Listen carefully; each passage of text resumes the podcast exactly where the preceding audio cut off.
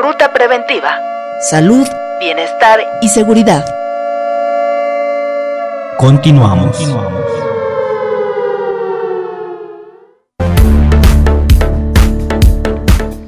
Estamos de regreso en su programa Ruta Preventiva. Les recordamos que esto es una iniciativa de la coordinación de la licenciatura en Seguridad Laboral, Protección Civil y Emergencias. Estamos escuchando el playlist de nuestra invitada. En cada corte van a escuchar eh, su selección musical. Entonces ella es la responsable de lo que estamos escuchando a lo largo del programa. Bueno, eh, seguimos, maestra, doctora.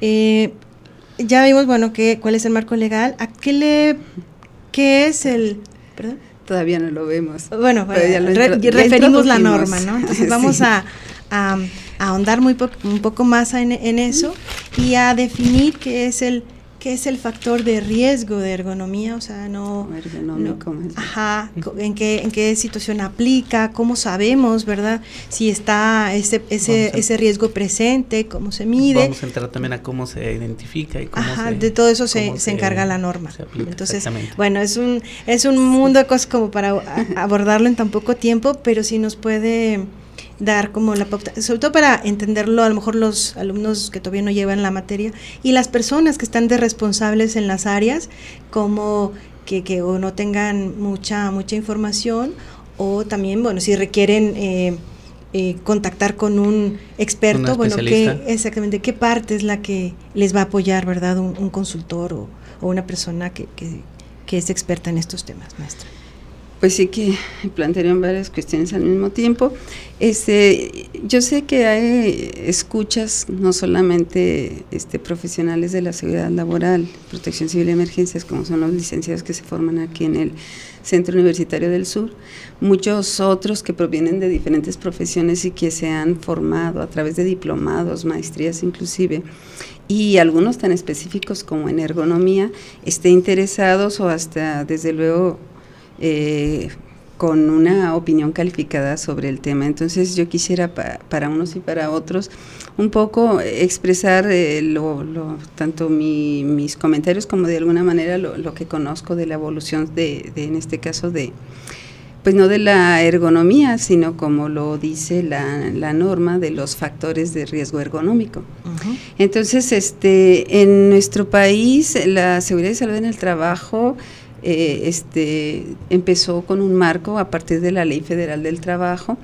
Eh, sin embargo, es hasta los 70s y 80s que empiezan a haber unos instructivos que guiaban sobre los factores más relevantes, los químicos, los físicos y los biológicos, eh, además de las condiciones de seguridad. Entonces, los factores de riesgo ergonómico no tenían una norma, increíblemente, ¿verdad? Uh -huh. Luego de que la ergonomía emerge... O sea, desde hay los 70 hasta hace, una laguna. que se hizo Sí, digamos, de proyecto. cuando aparece uh -huh. el estudio de factores de riesgo en el trabajo, eh, han pasado, digamos, ahora sí casi 50 años uh -huh. y es hasta este momento que hay una norma. Si bien los factores de riesgo ergonómico no son la primera vez que son mencionados, uh -huh. recordemos que en la norma 006 que tenía que ver con el eh, manejo de materiales, el almacenamiento, transporte de materiales, tenía un apartado uh -huh. eh, a que hacía referencia precisamente al manejo manual de cargas. Uh -huh. Esas, precisamente esos apartados en esa norma se derogaron y ahora este, se integran en la norma 036, parte 1, no hay que omitir eso.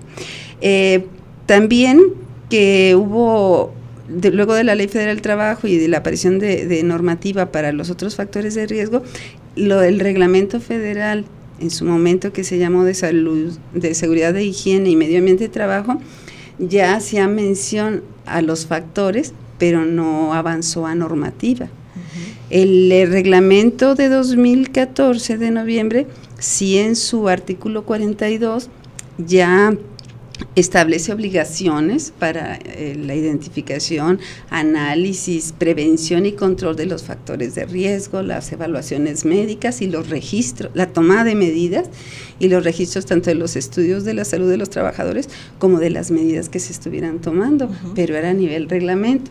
Entonces aparece esta norma a inicios de, del 2018. Y se, como proyecto, pero como proyecto, proyecto de norma. Proyecto de norma es decir, que no era obligatoria su cumplimiento. se expuso a, la, a la, sociedad para decir bien esta norma, este es el proyecto, quien tenga comentarios, planteamientos y demás, hágalo para saber. Que se hagan los ajustes necesarios. Para y eso ocurrió, o para derogarla en caso de que no fuera viable, pero pues claramente vemos que es necesario actualmente. Sí, se hicieron diversos comentarios por diferentes tanto personas especialistas como agrupaciones, asociaciones, y ya se emitió en noviembre del 2018 como norma. Eh, posteriormente, eh, pues ya pasó un año de eso. Eh, normalmente las normas salen, se emiten y dan un periodo a través de artículos transitorios. Dice, entra en vigor tales apartados a partir de, tal fecha, etcétera. Y lo que tenemos ahora es que a inicios de este mes entró en vigor la norma, pero hay apartados que entran en vigor hasta el 2023, por ah, ejemplo. Por partes, digamos. por partes. Normalmente, este, obviamente, es, también es eh, por fases su implementación, porque primero tenemos que hacer evaluaciones, valoraciones y demás, eh, establecer medidas iniciales, pero otras van a venir eh, a ser obligatorias cuando precisamente estas primeras fases se han cumplido. Recordemos que la metodología general en cuestión de factores de riesgos es reconocerlos e identificarlos, analizarlos, eh, evaluarlos, luego establecer medidas adecuadas para esos, esos niveles que encontramos, que es controlarlos a través de programas en ciclos de mejora continua anuales, normalmente la normativa si lo establece. Entonces ese mismo proceso se tiene que seguir con los factores de riesgo ergonómico, que bueno, en términos generales, a partir de lo que hemos estado comentando, pues son aquellos eh, que pueden conllevar un esfuerzo físico y por tanto afectación al sistema musculoesquelético, también movimientos repetitivos, posturas forzadas en el trabajo y que trae como consecuencia, decíamos, fatigas, errores, daños a la salud. Entonces esto afecta a la persona, en este caso al trabajador, para el ámbito laboral, pero también afecta a sus resultados y por tanto los de la organización. Entonces yo creo que el reto tanto de trabajadores eh, como de las organizaciones es el siguiente. Como trabajadores, asumirnos dignos de tener salud y tener más satisfacción en el trabajo por los buenos resultados que entregamos estando bien y haciendo bien las cosas. Por el lado de la organización, entender que si bien voy a tener que tomar medidas, hacer capacitación, implementar algunas este, medidas con ciertas inversiones en algún caso, pero en muchas no, este, voy a tener el beneficio de mejores resultados en cuanto a productividad y de la calidad que me entregan mis colaboradores. Y, y por fases, ¿verdad? Porque luego hay esa, esa que pareciera cacería de brujas, que las personas responsables se asustan y dicen, ay, me, me, llega aquí como un mar de cosas a cumplir.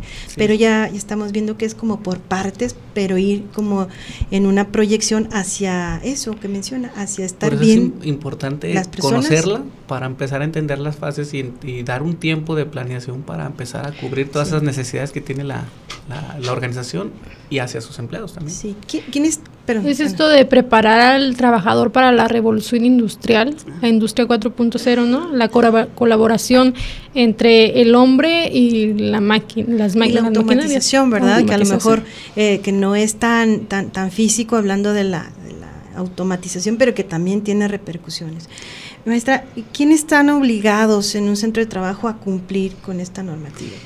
Fíjate que esa es una pregunta importante. Este, estaba oyendo a Ana nada más una nota de que dice, la, la relación hombre-máquina, ¿verdad? Yo creo que ambas eh, habría que corregirlas. Es la relación persona, porque vemos hombres y mujeres en el trabajo, y, precisamente lo de la máquina empezó con la primera revolución industrial, pero como se ha transformado a, la tecnología y demás, ya el concepto máquina también como que quedó este, un poco atrás, porque ahora la interacción a veces es con instrumentos en esta, en esta industria 4.0 que habla de la de la digitalización, que como simple usuario estamos expuestos, ¿no? A lo mejor han visto por ahí en las redes que la, la posición continua de estar mirando el celular, ¿verdad? Eso, eso es. O el uso, el uso de los pulgares para la. Sí, son muchas situaciones. Este, por un lado, se nos han facilitado muchas tareas, también laborales, un poco. Ahorita retomamos la pregunta que hacías, este, también las, el, trabajo que hacemos ahora, yo como, por, por, ejemplo, en mi rol de profesora, pues es diferente a mis profesores que usaban GIS y se comían mucho GIS mientras daban sus clases, ¿verdad? Y, todo hablando constantemente, y porque el GIS se pulverizaba en parte y, muy cerca de la zona de respiración del profesor por la longitud de su mano. Y, y, ahora no, ahora son otros, ¿no? Otros los, los riesgos. Entonces, este, el planteamiento... Está súper interesante el reto, ¿verdad? Como dice Ana, eh, vamos a nuestro siguiente corte y regresamos con el tema. Les recordamos que estamos escuchando la selección musical de la doctora Ana Anaya. Espero que les guste.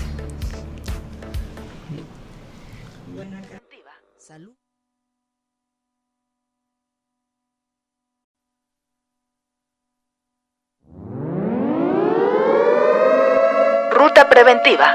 Salud, bienestar y seguridad. Continuamos.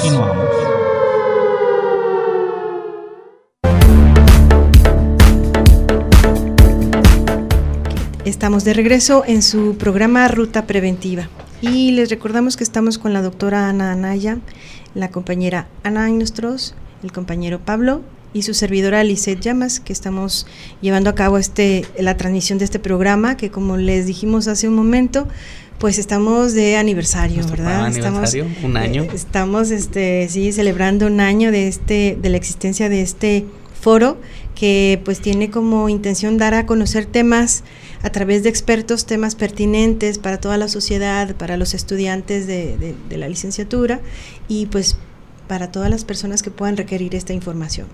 Entonces, antes del corte nos quedamos en la parte de quiénes están obligados. Ya vimos que, bueno, la norma va por partes y que ahorita nos dice qué parte es la que se debe de cumplir, pero quiénes son los que están obligados a cumplir con esta norma. Eh, sí, muy, esa pregunta es muy importante. Hasta yo misma, en cierto momento de mi vida, pensé que eh, cuando hablábamos de marco normativo del trabajo, eh, había obligaciones de parte de quienes eh, representaban o, eran propietarios del centro de trabajo, ¿verdad? Y no en las primeras de cambio ve uno que todos los, los este, reglamentos y normas de este campo y de otros, pero este en particular, claramente establecen los apartados de obligaciones del patrón y obligaciones, del, trabajador, lo cual tiene bastante sentido porque para que el uno pueda dar cumplimiento a ciertas obligaciones se requiere de que el otro también cumpla, la, cumpla las suyas, ¿no? Por ejemplo, de, de parte de, de, los patrones, desde luego está el estudio de los puestos de trabajo, el análisis de la organización y de los puestos de trabajo en su parte física de la instalación donde realiza alguien sus actividades, pero también del diseño del puesto en cuanto a las funciones, responsabilidades y tareas es que decir, que esté en acorde lo que hace y cómo lo hace, ¿no? Eso es lo que analizaría una persona. Bueno, es una obligación del patrón hacer eso. Hacer eso, contar con ¿Para qué? Para poder verificar si hay adaptación o no, ah, primero, que se hagan las correcciones eh, en, en la medida de que se ven que hay medidas que tomar. Pero también se requiere que colabore el trabajador mientras se hace esos análisis, aportando desde sus conocimientos y su experiencia con el puesto de trabajo, reportando este, las situaciones que le están dificultando. Y es una constante retroalimentación, ¿no? Porque me, acuerdo pues que usted siempre se hace el estudio hay que eh, debe desde luego tomarse en cuenta. Pero eh, hay otra obligación que tengo que hacer exámenes médicos de ingreso y periódico para periódicos para ver si está bien algún efecto en la salud del, del trabajador, pero el trabajador tiene la obligación de acudir a las evaluaciones que el patrón determine que sean necesarias para verificar que haya o no haya daño a la salud. Es una colaboración en bien de, de la salud integral. Y una obligación, porque esto es muy importante. Los trabajadores a veces este, creemos, porque nos falta información, igual hay una responsabilidad de los de las organizaciones que no capaciten en ese ese sentido para decir, sí tengo yo estas obligaciones que se, se entienden, pero fíjate que tú también tienes algunas. Entonces, mm, aparte de acudir a exámenes médicos, si se determina que se tiene que dar un taller, de capacitación para el uso adecuado de sus herramientas, para el levantamiento, arrastre de cargas, las técnicas. Y entonces el trabajador tiene la obligación de asistir, de, atender, de cumplir, de, seguir el método seguro, etcétera. Entonces, eh, suena uno sin lo otro no no, tendría sentido, no tiene efecto verdad pero más que nada buscar la manera de, que al relacionarse tanto la parte del patronal como la parte del personal pues entienda los beneficios mutuos que tiene uno cumplir su parte y el otro también acatarla y que se vuelva un sistema pues de retroalimentación. Entonces qué a qué le podemos llamar análisis de factor de riesgo ergonómico debido al manejo manual de cargas que es, lo que contempla es lo que contempla la norma. Es un estudio nada más para cerrar lo de las obligaciones que tiene la organización y tiene el trabajador. Ya hablamos la de la evaluación médica, hablamos de la capacitación, pero si se requiere algún equipo, que es una forma de controlar el riesgo, un equipo de protección personal o un equipo auxiliar, que es como se menciona en la norma para hablar de, de apoyo mecánico en el caso de las cargas, pues también se trata de que el trabajador utilice ese equipo de protección, asista a la capacitación, reporte cuando no está funcionando. Y que sea el adecuado, ¿verdad? Porque luego es muy usual que, reparten fajas, ¿no? Porque cuando tienen algún alguna actividad, una carga que hacer en el trabajo y no necesariamente sea ese el que se necesita. ¿no? Necesita Eso lo derivará el estudio. En parte del estudio, pero también el estudio de, la, en este caso más bien del trabajador, de sus condiciones. tanto en otras palabras, todo el equipo este ortopédico, digamos, de apoyo, de uso individual, eh, sea de soporte, guantes, todo, debe ser como consecuencia de un estudio de las condiciones, sí del, del, como dices bien, del análisis del riesgo ergonómico del puesto de trabajo, en este caso por manejo de cargas en forma manual, pero también del estudio de la salud de cada trabajador. Entonces es posible que ante un mismo puesto el uno requiera una faja, el otro una faja diferente y uno sin faja no tiene que ser de uso general porque depende de la condición. Por eso es importante creo que vale la pena aquí el paréntesis, la norma es muy enfática y con razón, en que debe ser un profesional, un experto o alguien que se forme para eso, quien haga el análisis del puesto de trabajo en términos de los factores de riesgo eh, ergonómico que le representen a la persona y, y, al, y a la propia tarea que se espera que haga, pero también de la salud del, trabajador. Entonces se necesita aquí ese equipo de trabajo sensacional que en, sus, en su origen eh, Ramazzini, eh, creador de la medicina del trabajo, reconocido como el padre de la medicina, de la higiene, de varias disciplinas que se dedican a la, a la salud en el trabajo, este, hablaban de, del que está en el, como en el consultorio, y del que está dentro de los centros de trabajo, pero es esta combinación, el análisis en el lugar de trabajo y el estudio de la salud y las condiciones del, trabajador. Sí, esto, esto nos lo refiere, todo esto que usted nos refiere, pues viene dentro de los estudios de antropometría que se hace, que se deben, que se deben hacer a los trabajadores para ver si el puesto de trabajo es adecuado o qué herramientas, accesorios, eh, métodos o técnicas necesita para realizar sus labores. Este es un aspecto este muy importante, que bien que lo retomas, este Pablo.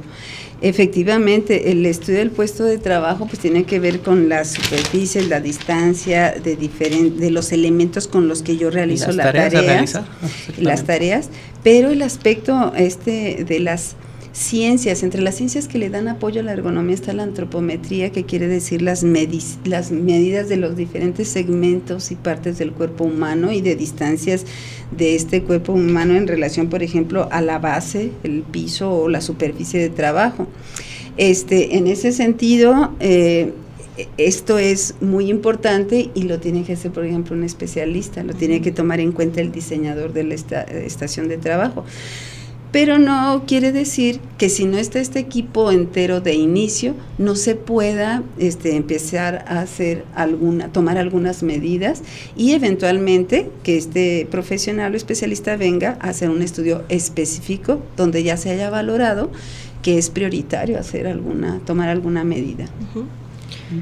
Bueno, y en esta era de digitalización, o también llamada Industria 4.0, este, ¿Usted considera que se reemplazará pronto al trabajador por, por medios digitales o seguirá esa constante colaboración y esa observación? Este, se pareciera que se va a reemplazar el recurso humano, pero, pero ¿usted qué mm, opina?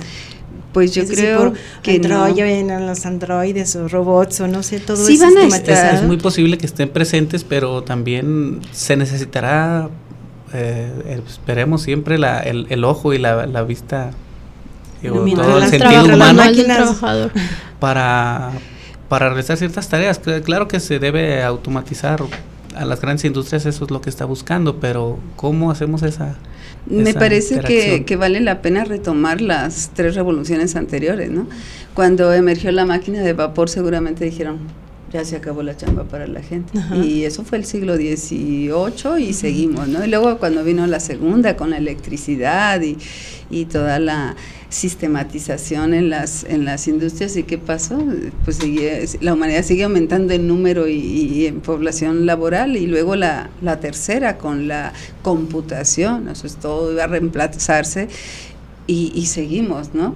Entonces eh, es de esperarse que la cuarta, que tiene que ver con la era digital, sí nos cambie las tareas como las hacemos, sí tengamos otros apoyos, sí coexistamos con este apoyos más este eficaces que, que se eh, que nos alivia de tareas y de toma de decisiones complicadas y, y de tareas pesadas, pero no creo que este, necesariamente nos reemplace. Lo que sí es que tenemos que aumentar nuestros conocimientos y capacidades para interactuar con estas ayudas.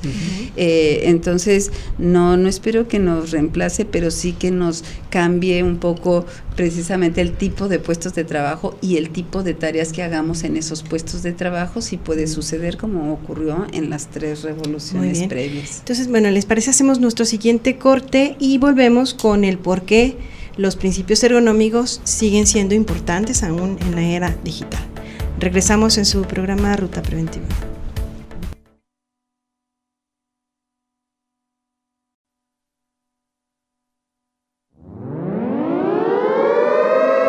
Ruta Preventiva.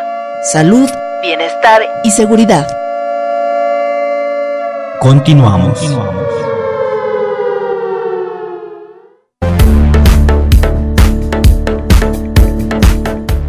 Estamos de regreso en su programa Ruta Preventiva y les recordamos que estamos con la doctora Ana Anaya, la compañera Ana Nostros, el compañero Pablo y su servidora Lisette Llamas, que estamos llevando a cabo este, la transmisión de este programa, que como les dijimos hace un momento, pues estamos de aniversario, ¿verdad? estamos, un año. Eh, estamos, este, sí, celebrando un año de este, de la existencia de este foro, que pues tiene como intención dar a conocer temas a través de expertos temas pertinentes para toda la sociedad, para los estudiantes de, la licenciatura y pues para todas las personas que puedan requerir esta información. Entonces, antes del corte nos quedamos en la parte de quiénes están obligados. Ya vimos que, bueno, la norma va por partes y que ahorita nos dice qué parte es la que se debe de cumplir, pero quiénes son los que están obligados a cumplir con esta norma. Eh, sí, muy, esa pregunta es muy importante. Hasta yo misma, en cierto momento de mi vida, pensé que eh, cuando hablábamos de marco normativo del trabajo, eh, había obligaciones de parte de quienes eh, representaban o, eran propietarios del centro de trabajo, ¿verdad? Y no en las primeras de cambio ve uno que todos los, los este, reglamentos y normas de este campo y de otros, pero de este en particular, claramente establecen los apartados de obligaciones del patrón y obligaciones, del, trabajador, lo cual tiene bastante sentido porque para que el uno pueda dar cumplimiento a ciertas obligaciones se requiere de que el otro también cumpla, la, cumpla las suyas, ¿no? Por ejemplo, de, de parte de, de, los patrones, desde luego está el estudio de los puestos de trabajo, el análisis de la organización y de los puestos de trabajo en su parte física de la instalación donde realiza alguien sus actividades, pero también del diseño del puesto en cuanto a las funciones, responsabilidades y tareas es que decir, realiza. que estén acorde, lo que hace y cómo lo hace, ¿no? Eso es lo que analizaría una persona. Bueno, es una obligación del patrón uh -huh. hacer eso. Hacer eso, contar con ¿Para ese qué? Para poder Dárselo verificar si hay adaptación o no, primero, okay. que se hagan las correcciones uh -huh. eh, en, en la medida de que se ven que hay medidas que tomar.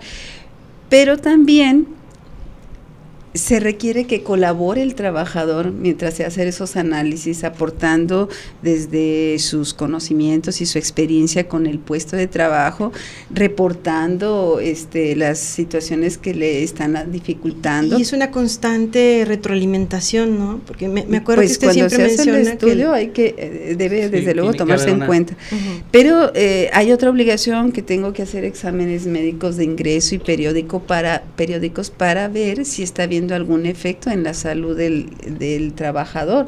Pero el trabajador tiene la obligación de acudir a las evaluaciones que el patrón determine que sean necesarias para verificar que haya o no haya daño a la O sea, salud. Es una colaboración en bien de, de la salud Y integral. una ¿verdad? obligación, Y porque una esto es muy importante. Los trabajadores a veces cre- este, creemos porque nos falta información. Igual hay una responsabilidad de los de las organizaciones que no capaciten en ese sentido para decir sí tengo yo estas obligaciones que se, se entienden, pero fíjate que tú también tienes algunas. Entonces, mm, aparte de acudir a exámenes médicos, si se determina que se tiene que dar un taller de capacitación para el uso adecuado de sus herramientas, para el levantamiento, arrastre de cargas, las técnicas.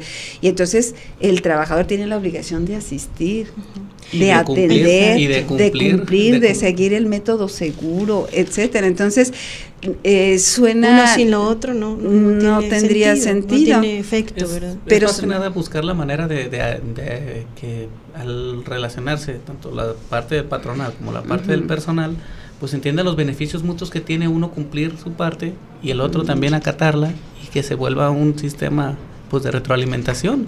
Entonces, ¿qué, ¿a qué le podemos llamar análisis de factor de riesgo ergonómico debido al manejo manual de cargas? maestro? ¿Qué es, Es lo que un contempla? estudio. ¿qué es lo que contempla la norma? Es un estudio nada más para cerrar lo de las obligaciones que tiene la organización y tiene el trabajador. Ya hablamos la de la evaluación médica, hablamos de la capacitación, pero si se requiere algún equipo, que es una forma de controlar el riesgo, un equipo de protección personal o un equipo auxiliar, que es como se menciona en la norma para hablar de, de apoyo mecánico en el caso de las cargas, pues también se trata de que el trabajador utilice ese equipo de protección, asista a la capacitación, reporte cuando no está Y funcionando. que sea el adecuado, ¿verdad? Porque luego es muy usual que, que reparten fajas, ¿no? Porque cuando tienen algún alguna actividad, una carga que hacer en el trabajo y no necesariamente sea ese el que se necesita, ¿no? Necesita Eso lo derivará el estudio. en parte del estudio, pero también el estudio de, de la, en este caso más bien del trabajador, de sus condiciones. tanto En otras como palabras, todo el equipo este ortopédico, digamos, de apoyo y de uso soporte, individual, de- eh, sea de soporte, guantes, todo, debe ser como consecuencia de un estudio de las condiciones, sí del, del, como dices bien, del análisis del riesgo ergonómico del puesto de trabajo, en este caso por manejo de cargas en forma manual, pero también del estudio de la salud de cada trabajador. Entonces es posible que ante un mismo puesto el uno requiera una faja, el otro una faja diferente y uno sin faja. No tiene que ser de uso general porque depende de la condición. Por eso es importante, creo que vale la pena aquí el paréntesis, la norma es muy enfática y con razón, en que debe ser un profesional, un experto o alguien que se forme para eso, quien haga el análisis del puesto de trabajo en términos de los factores de riesgo eh, ergonómico que le representen a la persona y, y al- y a la propia tarea que se espera que haga, pero también de la salud del, trabajador. Entonces se necesita aquí ese equipo de trabajo sensacional que en sus en su origen eh, Ramazzini eh, creador de la medicina del trabajo, reconocido como el padre de la medicina, de la higiene, de varias disciplinas que se dedican a la, a la salud en el trabajo, este, hablaban de, del que está en el, como en el consultorio, y del que está dentro de los centros de trabajo, pero es esta combinación, el análisis en el lugar de trabajo y el estudio de la salud y las condiciones del, trabajador. Sí, esto, esto nos lo refiere, todo esto que usted nos refiere, pues viene dentro de los estudios de antropometría que se hace, que se deben, que se deben hacer a los trabajadores para ver si el puesto de trabajo es adecuado o qué herramientas, accesorios, eh, métodos o técnicas necesita para realizar sus labores. Este es un aspecto este muy importante, qué bien que lo retomas, este Pablo. Efectivamente, el estudio del puesto de trabajo pues tiene que ver con las superficies, la distancia de de los elementos con los que yo realizo las tareas, las tareas, pero el aspecto este de las ciencias, entre las ciencias que le dan apoyo a la ergonomía está la antropometría, que quiere decir las, las medidas de los diferentes segmentos y partes del cuerpo humano y de distancias de este cuerpo humano en relación, por ejemplo, a la base, el piso o la superficie de trabajo. Este, en ese sentido, eh, esto es muy importante y lo tiene que hacer, por ejemplo, un especialista, lo tiene que tomar en cuenta el diseñador de la estación de trabajo pero no quiere decir que si no está este equipo entero de inicio, no se pueda este, empezar a hacer alguna, tomar algunas medidas y eventualmente que este profesional o especialista venga a hacer un estudio específico donde ya se haya valorado que es prioritario hacer alguna, tomar alguna medida. Bueno, y en esta era de digitalización, o también llamada Industria 4.0, este, ¿Usted considera que se reemplazará pronto al trabajador por, por medios digitales o seguirá esa constante colaboración y esa observación? Este, se pareciera que se va a reemplazar el recurso humano, pero, pero ¿usted qué mm, opina? Pues yo creo que no. los androides o robots o no sé, todo sí van a estar. Es muy posible que estén presentes, pero también se necesitará eh, esperemos siempre la, el, el, ojo y la, la vista, todo el sentido humano para, para realizar ciertas tareas. Claro que se debe automatizar, a las grandes industrias eso es lo que está buscando, pero ¿cómo hacemos esa... Me parece que, que, vale la pena retomar las tres revoluciones anteriores, ¿no? Cuando emergió la máquina de vapor seguramente dijeron, ya se acabó la chamba para la gente. Y eso fue el siglo XVIII y seguimos, ¿no? Y luego cuando vino la segunda con la electricidad y, y toda la sistematización en las en las industrias y qué pasó pues la humanidad sigue aumentando en número y, en población laboral y luego la, la tercera con la computación eso es todo iba a reemplazarse y, seguimos, ¿no? Entonces eh, es de esperarse que la cuarta, que tiene que ver con la era digital, sí nos cambie las tareas como las hacemos, sí tengamos otros apoyos, sí coexistamos con este apoyos más este eficaces que, que se eh, que nos alivia de tareas y de toma de decisiones complicadas y, y de tareas pesadas, pero no creo que este, necesariamente nos reemplace. Lo que sí es que tenemos que aumentar nuestros conocimientos y capacidades para interactuar con estas ayudas.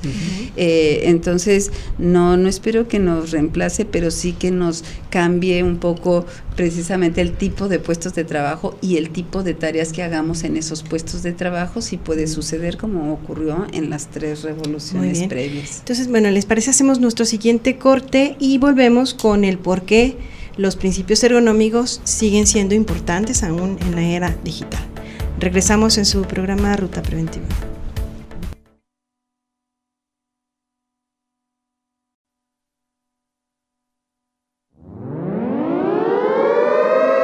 Ruta Preventiva. Salud, bienestar y seguridad. Continuamos.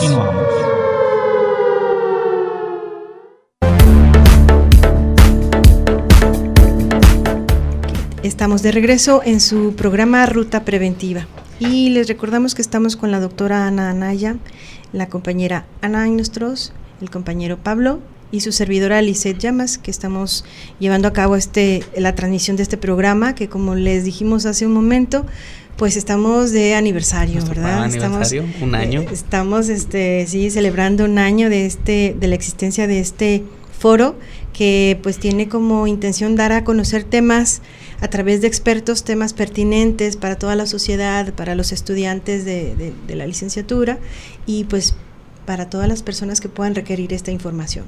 Entonces, antes del corte nos quedamos en la parte de quiénes están obligados. Ya vimos que, bueno, la norma va por partes y que ahorita nos dice qué parte es la que se debe de cumplir, pero quiénes son los que están obligados a cumplir con esta norma.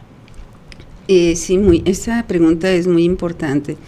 Hasta yo misma, en cierto momento de mi vida, pensé que eh, cuando hablábamos de marco normativo del trabajo, eh, había obligaciones de parte de quienes eh, representaban o, eran propietarios del centro de trabajo, ¿verdad? Y no en las primeras de cambio ve uno que todos los, los este, reglamentos y normas de este campo y de otros, pero de este en particular, claramente establecen los apartados de obligaciones del patrón y obligaciones, del, trabajador, lo cual tiene bastante sentido porque para que el uno pueda dar cumplimiento a ciertas obligaciones se requiere de que el otro también cumpla, la, cumpla las suyas, ¿no? Por ejemplo, de, de parte de, de, los patrones, desde luego está el estudio de los puestos de trabajo, el análisis de la organización y de los puestos de trabajo en su parte física de la instalación donde realiza alguien sus actividades, pero también del diseño del puesto en cuanto a las funciones, responsabilidades y tareas es que decir, que esté en acorde lo que hace y cómo lo hace, ¿no? Eso es lo que analizaría una persona. Bueno, es una obligación del patrón hacer eso. Hacer eso, contar con ¿Para qué? Para poder verificar si hay adaptación o no, ah, primero, que se hagan las correcciones eh, en, en la medida de que se ven que hay medidas que tomar. Pero también se requiere que colabore el trabajador mientras se hace esos análisis, aportando desde sus conocimientos y su experiencia con el puesto de trabajo, reportando este, las situaciones que le están dificultando. Y es una constante retroalimentación, ¿no? Porque me, acuerdo pues que usted cuando se hace el estudio hay que eh, debe desde luego tomarse en cuenta.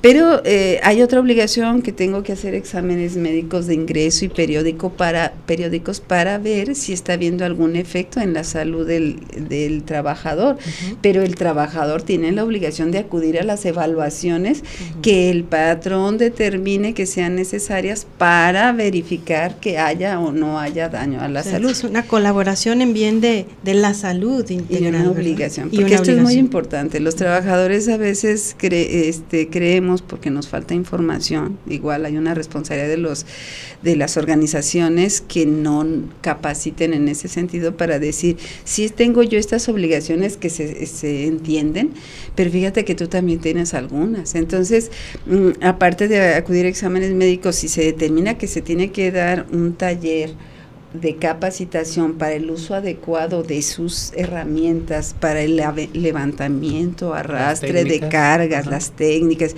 Y entonces el trabajador tiene la obligación de asistir, de, atender, de cumplir, de, seguir el método seguro, etcétera. Entonces, eh, suena uno sin lo otro no no, tendría sentido, no tiene efecto ¿verdad? pero más que nada buscar la manera de, de, que al relacionarse tanto la parte del patronal como la parte del personal pues entienda los beneficios mutuos que tiene uno cumplir su parte y el otro también acatarla y que se vuelva un sistema pues de retroalimentación entonces qué a qué le podemos llamar análisis de factor de riesgo ergonómico debido al manejo manual de cargas que es, lo que contempla es lo que contempla la norma es un estudio nada más para cerrar lo de las obligaciones que tiene la organización y tiene el trabajador. Ya hablamos la de la evaluación médica hablamos de la capacitación pero si se requiere algún equipo, que es una forma de controlar el riesgo, un equipo de protección personal o un equipo auxiliar, que es como se menciona en la norma para hablar de, de apoyo mecánico en el caso de las cargas,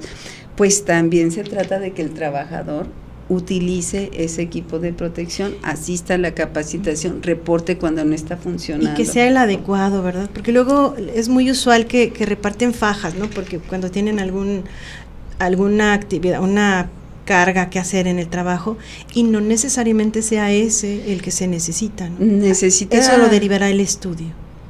En parte del estudio, pero también el estudio de, la, en este caso más bien del trabajador, de sus condiciones. tanto en otras palabras, todo el equipo este ortopédico, digamos, de apoyo, de uso individual, eh, sea de soporte, guantes, todo, debe ser como consecuencia de un estudio de las condiciones, sí del, del, como dices bien, del análisis del riesgo ergonómico del puesto de trabajo, en este caso por manejo de cargas en forma manual, pero también del estudio de la salud de cada trabajador. Entonces es posible que ante un mismo puesto el uno requiera una faja, el otro una faja diferente y uno sin faja no tiene que ser de uso general porque depende de la condición. Por eso es importante creo que vale la pena aquí el paréntesis, la norma es muy enfática y con razón, en que debe ser un profesional, un experto o alguien que se forme para eso, quien haga el análisis del puesto de trabajo en términos de los factores de riesgo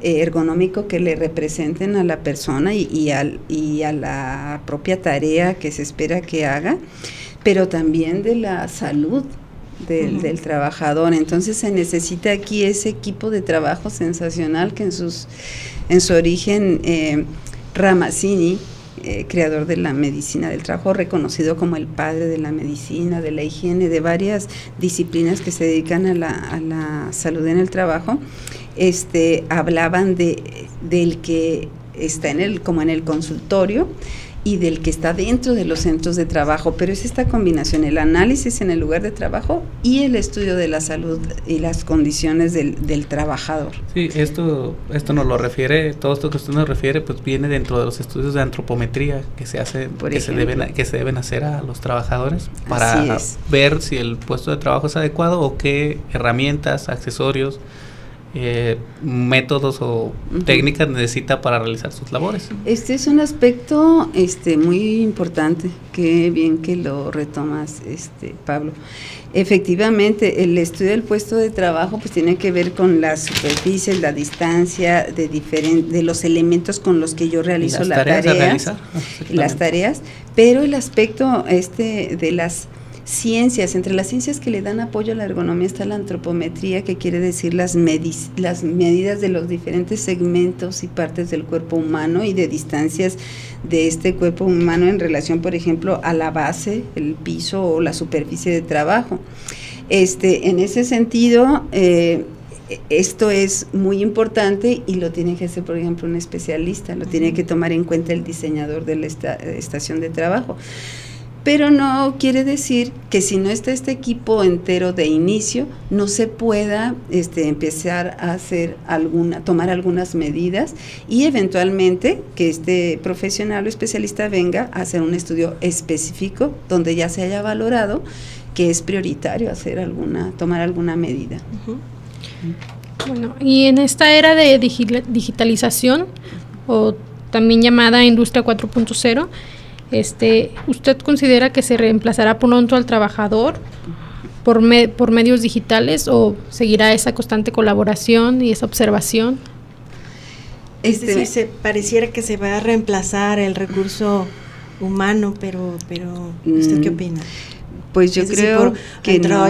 los androides o robots o no sé, todo sí van a estar. Es muy posible que estén presentes, pero también se necesitará eh, esperemos siempre la, el, el, ojo y la, la vista, todo el sentido humano para, para realizar ciertas tareas. Claro que se debe automatizar a las grandes industrias, eso es lo que está buscando, pero ¿cómo hacemos esa... Me parece que, que, vale la pena retomar las tres revoluciones anteriores, ¿no? Cuando emergió la máquina de vapor seguramente dijeron, ya se acabó la chamba para la gente. Y eso fue el siglo XVIII y seguimos, ¿no? Y luego cuando vino la segunda con la electricidad y, y toda la sistematización en las en las industrias y qué pasó pues la humanidad sigue aumentando en número y, en población laboral y luego la, la tercera con la computación eso es todo iba a reemplazarse y, seguimos, ¿no? Entonces eh, es de esperarse que la cuarta, que tiene que ver con la era digital, sí nos cambie las tareas como las hacemos, sí tengamos otros apoyos, sí coexistamos con este apoyos más este eficaces que, que se eh, que nos alivia de tareas y de toma de decisiones complicadas y, y, de tareas pesadas, pero no creo que este, necesariamente nos reemplace. Lo que sí es que tenemos que aumentar nuestros conocimientos y capacidades para interactuar con estas ayudas. eh, entonces, no, no espero que nos reemplace, pero sí que nos cambie un poco precisamente el tipo de puestos de trabajo y el tipo de tareas que hagamos en esos puestos de trabajo, si puede suceder como ocurrió en las tres revoluciones previas. Entonces, bueno, ¿les parece? Hacemos nuestro siguiente corte y volvemos con el por qué los principios ergonómicos siguen siendo importantes aún en la era digital. Regresamos en su programa Ruta Preventiva.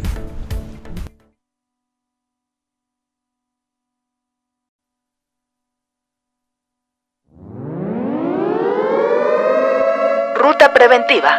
Salud, bienestar y seguridad. Continuamos.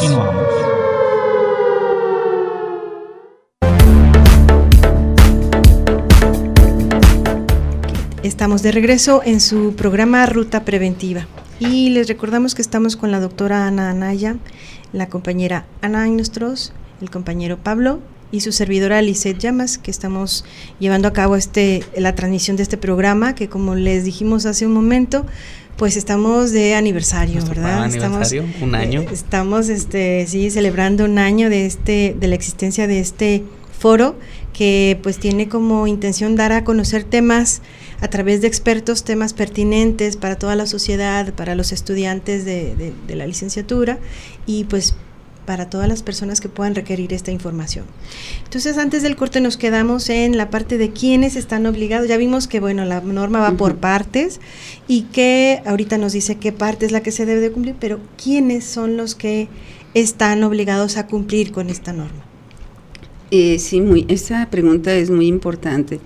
Hasta yo misma, en cierto momento de mi vida, pensé que eh, cuando hablábamos de marco normativo del trabajo, eh, había obligaciones de parte de quienes eh, representaban o, o, eran propietarios del centro de trabajo, ¿verdad? Uh -huh. Y no en las primeras de cambio ve uno que todos los, los este, reglamentos y normas de este campo y de otros, pero de este en particular, claramente establecen los apartados de obligaciones del patrón y obligaciones, y obligaciones del, del, trabajador, trabajador lo cual tiene bastante sentido porque para que el uno pueda dar cumplimiento a ciertas obligaciones se requiere de que el otro también cumpla, la, cumpla las suyas, ¿no? Uh -huh. Por ejemplo, de, de parte de, de, los patrones, desde luego, está el estudio de los puestos de trabajo, el análisis de la organización y de los puestos traba de trabajo en su parte física de la instalación donde realiza alguien sus actividades, pero uh -huh. también del diseño del puesto en cuanto a las funciones, responsabilidades y tareas es que decir, realiza. que estén acorde, lo que hace y cómo lo hace, ¿no? Eso es lo que analizaría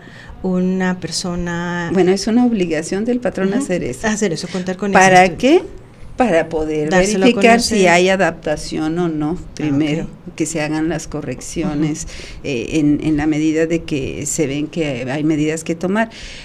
Pero también se requiere que colabore el trabajador mientras se hacen esos análisis, aportando desde sus conocimientos y su experiencia con el puesto de trabajo, reportando este, las situaciones que le están dificultando. Y es una constante retroalimentación, ¿no? Porque me, me acuerdo pues que usted siempre se hace menciona el estudio que hay que eh, debe desde luego tomarse en cuenta. Uh -huh. Pero eh, hay otra obligación que tengo que hacer exámenes médicos de ingreso y periódico para periódicos para ver si está algún efecto en la salud del, del trabajador, uh -huh. pero el trabajador tiene la obligación de acudir a las evaluaciones uh -huh. que el patrón determine que sean necesarias para verificar que haya o no haya daño a la o sea, salud. Es una colaboración en bien de, de la salud integral. Y una obligación, porque una esto obligación. es muy importante. Los trabajadores a veces cre este, creemos porque nos falta información, igual hay una responsabilidad de los de las organizaciones que no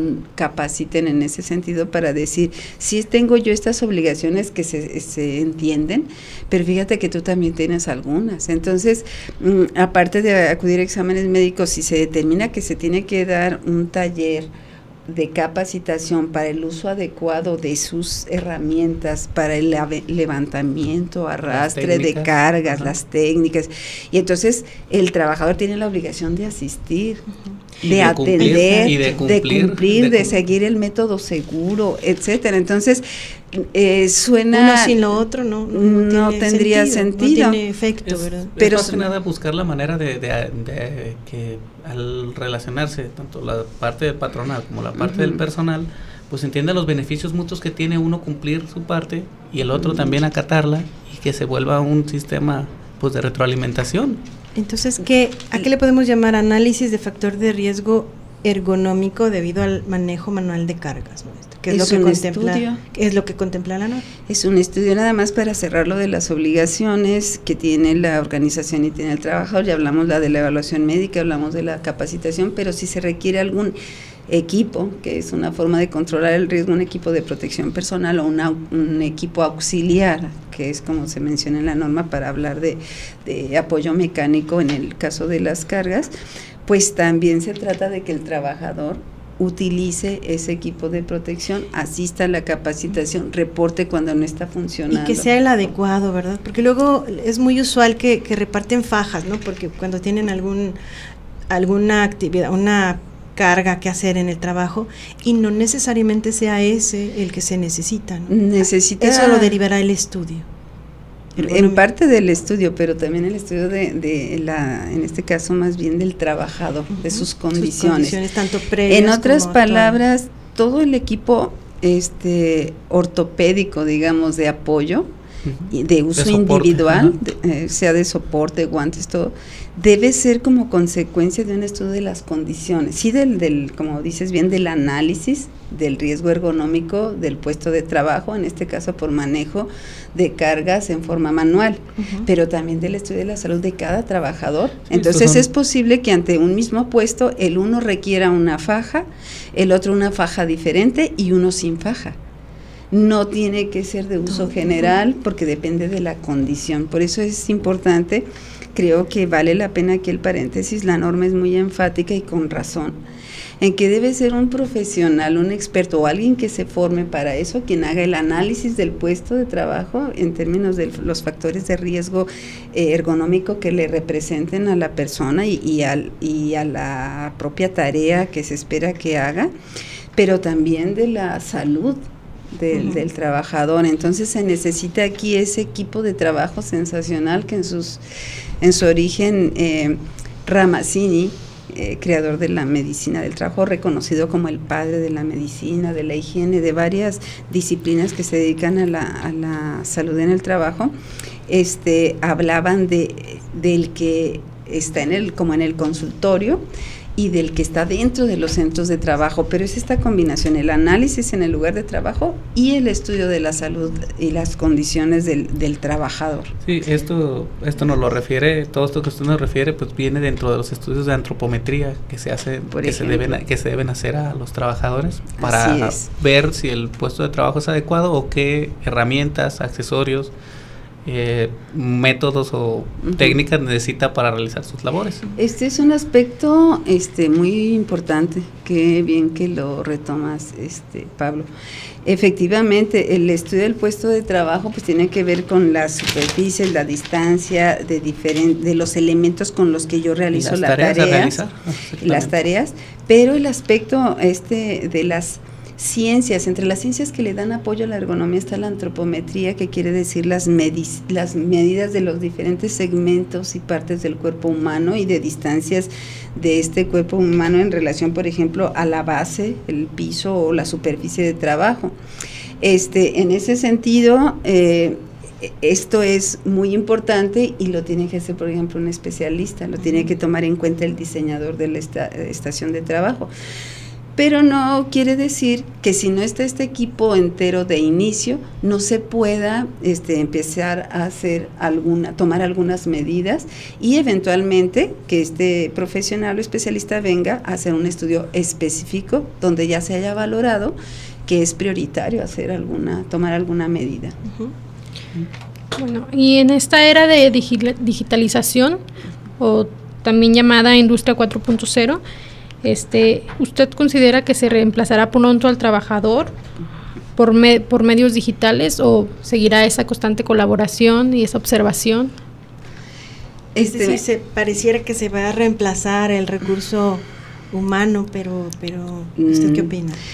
Pues yo creo que Android, no. los androides o robots o no sé, todo sí van a estar. Es muy posible que estén presentes, pero también se necesitará, eh, esperemos siempre la, el, ojo y la, la vista, todo el sentido humano para, para realizar ciertas tareas. Claro que se debe automatizar a las grandes industrias eso es lo que está buscando, pero ¿cómo hacemos esa me parece que, que, vale la pena retomar las tres revoluciones anteriores, ¿no?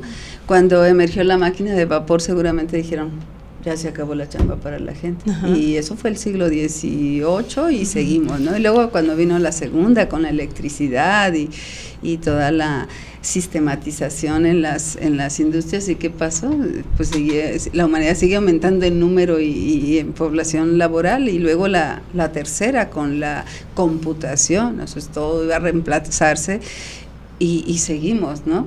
Entonces eh, es de esperarse que la cuarta, que tiene que ver con la era digital, sí nos cambie las tareas como las hacemos, sí tengamos otros apoyos, sí coexistamos con este, apoyos más este, eficaces, que, que se eh, que nos alivia de tareas y de toma de decisiones complicadas y, y, de tareas pesadas, pero no creo que este, necesariamente nos reemplace. Lo que sí es que tenemos que aumentar nuestros conocimientos y capacidades para interactuar con estas ayudas.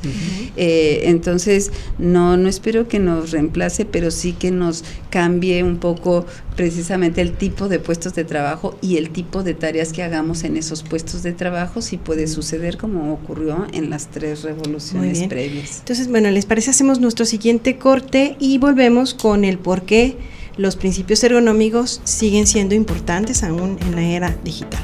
Regresamos en su programa Ruta Preventiva.